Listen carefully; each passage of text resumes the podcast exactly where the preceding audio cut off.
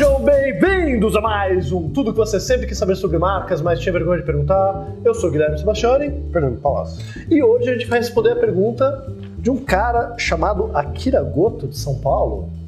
Só familiar, né? Tá ali atrás da câmera, aparece pra câmera, diz oi pra câmera, Akira. Né? né? E o legal é que a Akira fez uma pergunta longa em três partes né? E sim, a gente privilegia primeiro as perguntas dos alunos, depois as nossas, depois do restante da turma que manda. Bem, mentira, a gente está ralando a gente vai lançar uma série de rapidinhas para botar em dia perguntas até de 2015 que a gente está terminando de responder agora. Mas vamos lá. A pergunta do Akira é dividida em três partes, então acho que é bom a gente ir direto ao ponto em cada uma delas. E tá ligada a primeira é como você, um dos maiores especialistas no tema, puxa o saco, hein, aqui, vê o mau uso dado do storytelling em casos como Dileto e Sucos do Bem? Claro que não são só elas, teve outras, mas é aí.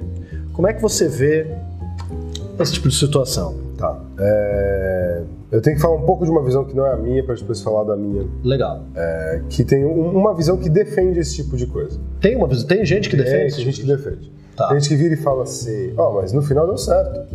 No final eles ficaram milionários. No final, é, melhor assim do que nada. É, um... mas a gente não sabe o que aconteceu, se perdeu venda ou não depois da história mentirosa. A gente né? sabe, e perdeu. É. Perdeu. É, fecharam algumas lojas, acho que Curitiba fechou. Não, mas tinha um plano de expansão para cento e poucas lojas e, e não aconteceu. Não aconteceu. Ah. E do bem foi vendido para Ambev. Ah, foi vendido para Ambev? Foi vendido para Ambev. Então, houve Deve um ter impacto... sido vendido menor, entendeu? Para o valor menor. Sim, sim. Desvalorizou a venda. Não, e teve que, teve que vender porque teve um problema financeiro. De market share. Não sabia. Market share no Saint Marché, que é o pessoal do Saint Marché, uhum. eles falaram que perdeu 30% assim, no um mês. Em vendas? Em vendas, direto. Né? Era só você ver onde eles ficavam na gôndola onde eles estão agora. A gôndola era inteira colorida e não é mais, né? Legal. Então teve impacto financeiro aí. Mas o que eu, as pessoas dessa linha defendem é mais ainda assim, só chegou no ponto chegou porque hum. contou essa mentira. É, é, é complicado. É, é, porque você não discute ali, será que conseguiria chegar no ponto que chegou com uma outra história, com uma Isso. história verdadeira ou com uma outra estratégia? Você, você não tem esse parâmetro para comparar. Não tem esse parâmetro. Né? O que a gente sabe é onde ela não vai chegar porque a história é mentirosa. Isso. Aonde até ela poderia chegar com uma história verdadeira vai ficar na ficção. Né? Exatamente. Uma hipótese. Aí tem um, um caminho do meio que é o caminho assim, eles erraram compreensivelmente, porque ninguém nunca tinha feito isso que eles fizeram. Uhum. Né? Então eles se aventuraram a fazer uma coisa que ninguém nunca tinha feito. Vamos brincar de storytelling com branding para ver o que acontece. Vamos pegar referências de fora que estão fazendo a mesma coisa. E, e, erraram numa ingenuidade de falar tudo bem. Uhum. Tem gente na gringa fazendo, igual o programa fazendo no Brasil. Né? Então você tinha. Hollister tinha feito isso muito uhum. antes. Né? Então. É, Häagen-Dazs. Né? Você tem uma série de, de marcas aí, internacionais que tinham feito isso e que falaram, ó, se eles estão fazendo, por que não eu? É, mas eu, particularmente, não recomendo. Legal. Né? Então, todas as vezes que eu tive um cliente que quis ir por esse caminho, eu falei, ó, se você quiser ir por esse caminho, indico alguém que faça isso para você. Tem gente que, como eu falei, que é da primeira linha, que acha legal. Eu, particularmente, não acho, porque eu acredito que reputação é um negócio importante demais para você brincar dessa forma. É, branding é reputação. Se você quer construir uma reputação, uma história falsa não é. vai construir uma boa reputação. E aí depois entra uma segunda coisa, que é ética. Hum. E ética, hum, é, especialmente é, quando a gente fala em termos técnicos, né? ética é um contrato que você estabelece com um, o seu interlocutor, com a sua audiência. Né? Então você vira e nada é antiético no sentido inicial, nada parte do pressuposto que isso, por definição, é antiético. O que é antiético é você fazer um contrato e não seguir esse contrato. Uhum. Então eu viro para você e falo assim: ó, vou te contar uma história verdadeira, que é a história do meu avô. Aí pronto, esse é o meu contrato, tô dizendo uhum. que eu vou contar a história do meu avô. Se eu viro para você e falo assim: ó, meu avô me contava uma história que eu não sei se é verdade. Uhum mudou o tipo de Como contrato. Muitas famílias italianas do Brasil têm histórias de origem mentirosa. Sim! É, é muito. Aliás, é, é, pequeno parênteses, é muito comum se você vem de uma família italiana, você provavelmente na tua família tem alguma história do gênero. A nossa família era rica, perdeu tudo, veio para o Brasil. Ou né? O meu avô se apaixonou pela moça que era nobre e fugiu com ele, que era pobre, para o Brasil. Todo mundo, toda maldita família italiana, minha, da minha esposa, todo mundo tem uma origem ou de que era família rica, perdeu tudo da guerra, e algumas são verdades, mas muitos assim, ah, não, era nobre, e aí perdeu o título porque se apaixonou com a camponesa e fugiu para o Brasil.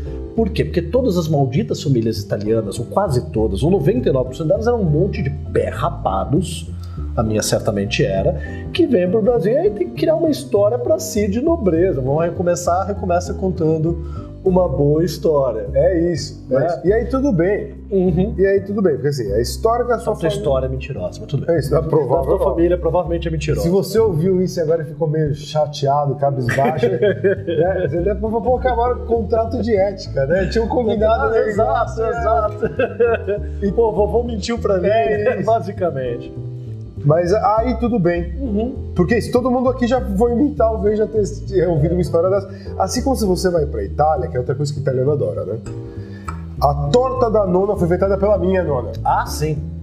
Sim. Eu conheci pelo menos 100, 100 lugares diferentes que tinha a torta da nona, que era a receita da nona dele. É. Na família da, família da minha esposa, não fica chateada agora que minha, a, a, avó da minha esposa, ela tá no Facebook agora, então ela pode ver isso. Mas assim, eles vêm, eles criaram a receita do esquibom e venderam para bom. Isso. É, isso. Não sei. Não mas sei. Porque eu sei que a receita de sardela dela é maravilhosa, mas é, é enfim.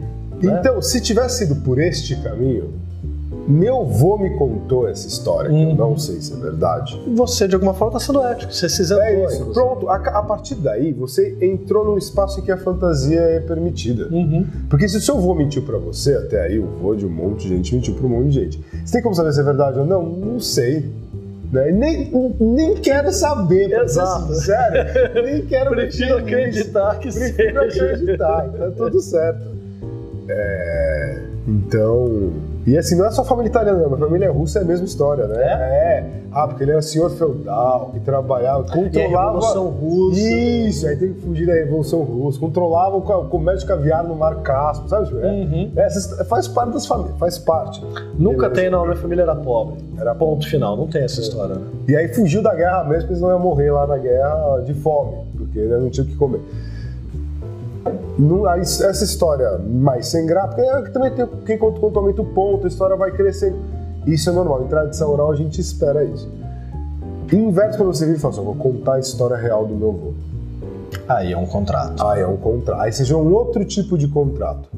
Então, esse foi o, o- o- a grande derrapada do ponto de vista técnico. Uhum. A história é uma história legal. É Só que se você vira e fala assim, meu avô me contava isso, é uma coisa assim, ó, eu, meu avô morreu, eu tava fazendo o trabalho dele de óbito, então eu encontrei documentos antigos. Aí é. Fotos e tal.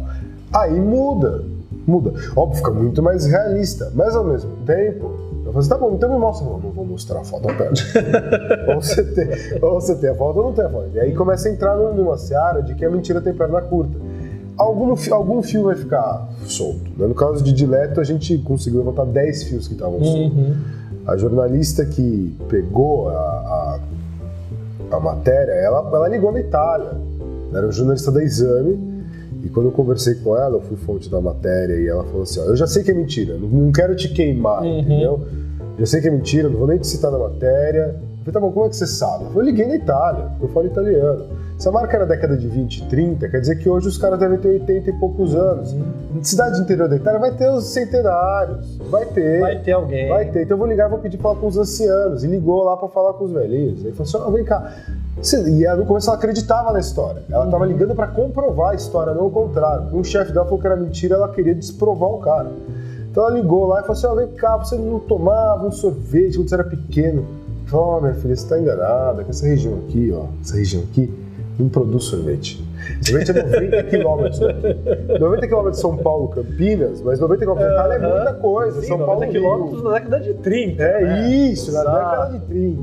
Exatamente. Não, aqui não tem sorvete, minha filha. Ela falou assim: não, tá. Mas você não lembra do Vitório, Scabin? Desculpa, aqui é, aqui, divisa com a Áustria. Sobrenome só Germânia. Se tivesse o Scabin aqui, eu ia lembrar. tipo, o senhor não tá lembrado. Não, eu, eu- olha, você não, não me tira, porque Não tem. Aí de repente ela percebe, pô, talvez Tem. seja mentira. Aí ela começou a fazer, ficou seis meses investigando a história. Que aí entra uma questão de você está mexendo com a emoção das pessoas. Para amor virar ódio é muito fácil. fácil. Uhum. Os maiores advogados da marca vieram, viraram os maiores detratores. Uhum. A gente até chegou a fazer um, um- estudo sobre isso, o impacto que isso teve em diletos e e sucos do bem, que foi 60% das pessoas viram e falam, cara, para com isso. O mundo tá muito chato, deixa os caras, é só uma história. Tem a turma do deixa disso. 60%. É grande. É, ba- é bastante. 40% fala assim, não, pera, eu comprava porque minha família também é italiana e eu gostava dessa história. Uhum. Aí desses 40, metade, mas tudo bem, eu vou continuar comprando. Uhum. Outra vai falar, cara, não, não vou comprar nunca mais, porque eu dava isso pro meu filho. Essa pessoa que nunca mais vai comprar e que fica revoltada era o 20% que eram os melhores consumidores, eram E os, os, grandes e os advogados. grandes advogados que divulgavam a marca agora vão ser grandes detratores. Exatamente. E, pô, você toma de letra, Isso. né? E você, não- você sabe que é mentira, vai sair falando pra todo mundo. Então, é- esse amor virou ódio. Então, você perdeu o público mais importante. Pensando pela lei de Pareto, 20-80, Aham. você perdeu o seu melhor 20%. Por isso que isso automaticamente vai impactar em. Por isso não é 20% das vendas, é, muito mais. isso, é muito mais. É muito mais. Aí vira assim, pô, e agora? Refazer a marca e tal. Aí é aquela conversa que a gente teve no vídeo anterior, né? Quem não assistiu, vale a pena assistir. Agora, na segunda parte, né? Então, inventar uma história não é válido, porque vai te cobrar um custo lá na frente. Mas é válido aumento, mas não invento? É, não, inventar uma história é válido. Contanto que você deixe claro que você Que é está uma história inventando, inventada. Que é uma ficção. Começa uma vez que a gente conversou sobre isso, vou- você falou do era uma vez no começo da história. Pronto. Ou até né, falar assim, puxa, essa é uma história inspirada, na verdade, em tantas histórias de imigrantes italianos que fugiram da miséria da guerra para o Brasil e trouxeram uma culinária que enriquece. Essa história é uma homenagem a eles. Legal! Beleza. Né? Aí você pode inventar quem você quiser, porque já tá Uhum. no contrato. E aí, inclusive, você poderia explorar o storytelling, contando várias histórias de famílias Isso. italianas que vieram para o Brasil e suas tradições culinárias como parte do universo dessa marca. Algumas reais, algumas fictícias, porque no final você pode falar que tem homenagem e que tem histórias tá Uhum. tudo certo. Não tem problema. O problema é o contrato. Então, o aumento, mas não invento, é, entra no mesmo problema de contrato. Ah, tá. Se você está falando, fazendo um contrato que é muito factual, o aumento pode virar alguém desmascarar e falar, não, não é bem Não, não é assim. bem assim. Tudo bem, tem o drama na narração. Né? Você sempre pode dramatizar um pouco mais a sua narração. Às vezes eu Isso. conto a história da, da fundação da empresa, eu falo de, de como a gente vem de uma falência familiar minha e do momento de dificuldade que eu passei, em que eu tinha duas opções de alimentação, almoço ou janta, porque não dava para pagar as duas. Ok? Mas foram uma semana, duas semanas, e tudo bem, à noite ainda tinha, pelo menos tinha às vezes alface, às vezes uma avono, tudo bem, tem 80 calorias, aquela maldita sopinha. mas, é, mas é verdadeira.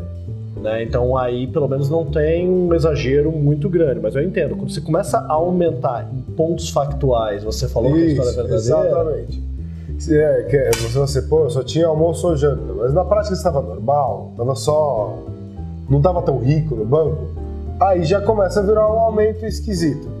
Se no almoço tinha filé mignon, é, pô, você optou pelo filé mignon, É isso. pela janta. É. Podia almoçar e jantar macarrão. Só podia.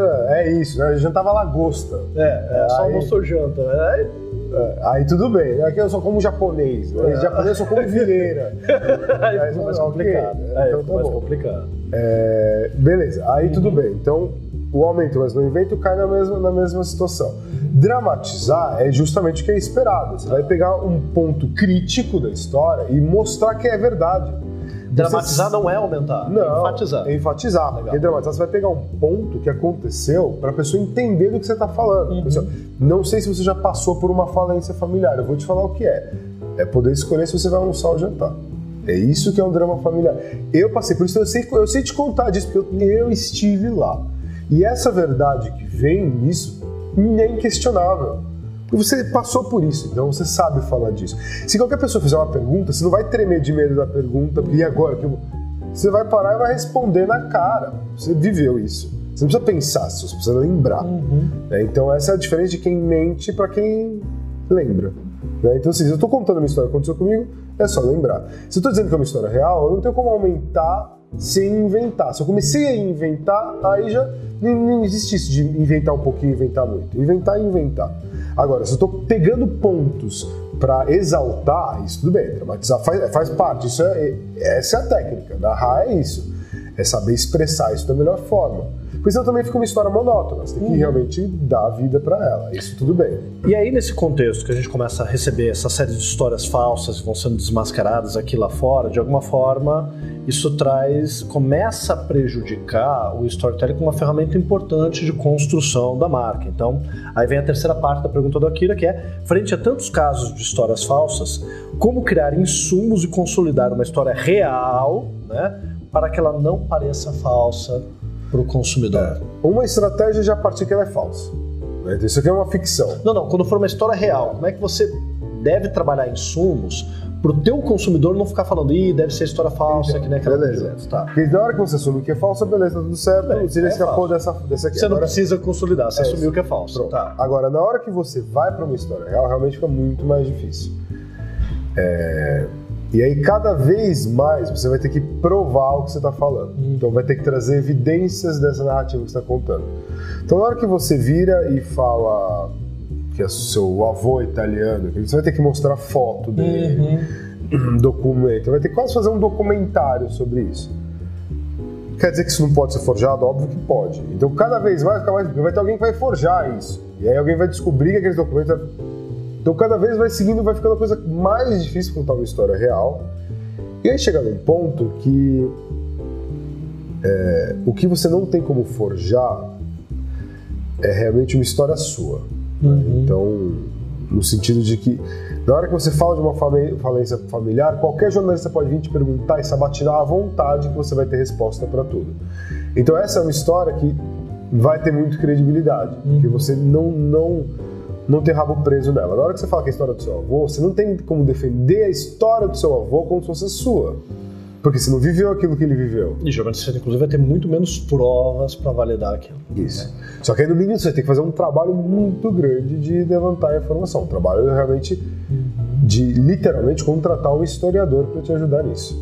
Né? Que muitas marcas estão fazendo isso. Contratar historiadores para ajudar nessas histórias reais. Assim como contratando jornalista para ajudar em histórias reais de consumidor, para ver se ele não está mentindo. Uhum. Porque às vezes você, ah, a história real do consumidor, e o cara quer puxar o saco da empresa, aí começa a inventar uma história, cai na mesma coisa da direto. Exato, exato. Ah, mas foi ele, vai dizer, vai querer jogar com o consumidor, você, a empresa multinacional gigante, quer apontar o dedo e falar que a culpa é do cara. Uhum. Ah, mas ele assinou um contrato que ele tá falando a verdade. Vamos lá, né? Então não é assim que funciona. Então tem cada vez mais empresas se precavendo nesse sentido de não, eu quero trabalhar com história real, então eu vou fazer a lição de caso diretivo, vou contratar uma equipe especializada nisso para provar que essa história é real. No mínimo chega a coisa tornar o mais convincente possível, porque realmente o consumidor vai ficar cada vez mais, mais cético. Perfeito. Gente, muito bom. Então esse foi o terceiro vídeo da série aqui com o Fernando. Compre o livro dele, é parrudo, li inteiro, deu um trabalhão, mas a é, e a letra não é grande e não tem tantas figurinhas assim, tá? Então é um livro bom, né? Quando o livro tem figurinha é um livro bom. Então vamos lá. Guia completo do storytelling com Fernando Palacios e Marta Terezo. Então, dois de família italiana aí que podem ter histórias da família para contar. E para quem quiser saber mais sobre o livro, a gente vai deixar o link aqui na postagem. Fernando, cara, super obrigado essa série de vídeos. E o último recado é: deixem mais perguntas sobre storytelling, que daí a gente grava mais uma série de vídeos, vídeos aqui com o Fernando Palácio para vocês, beleza? Valeu, pessoal!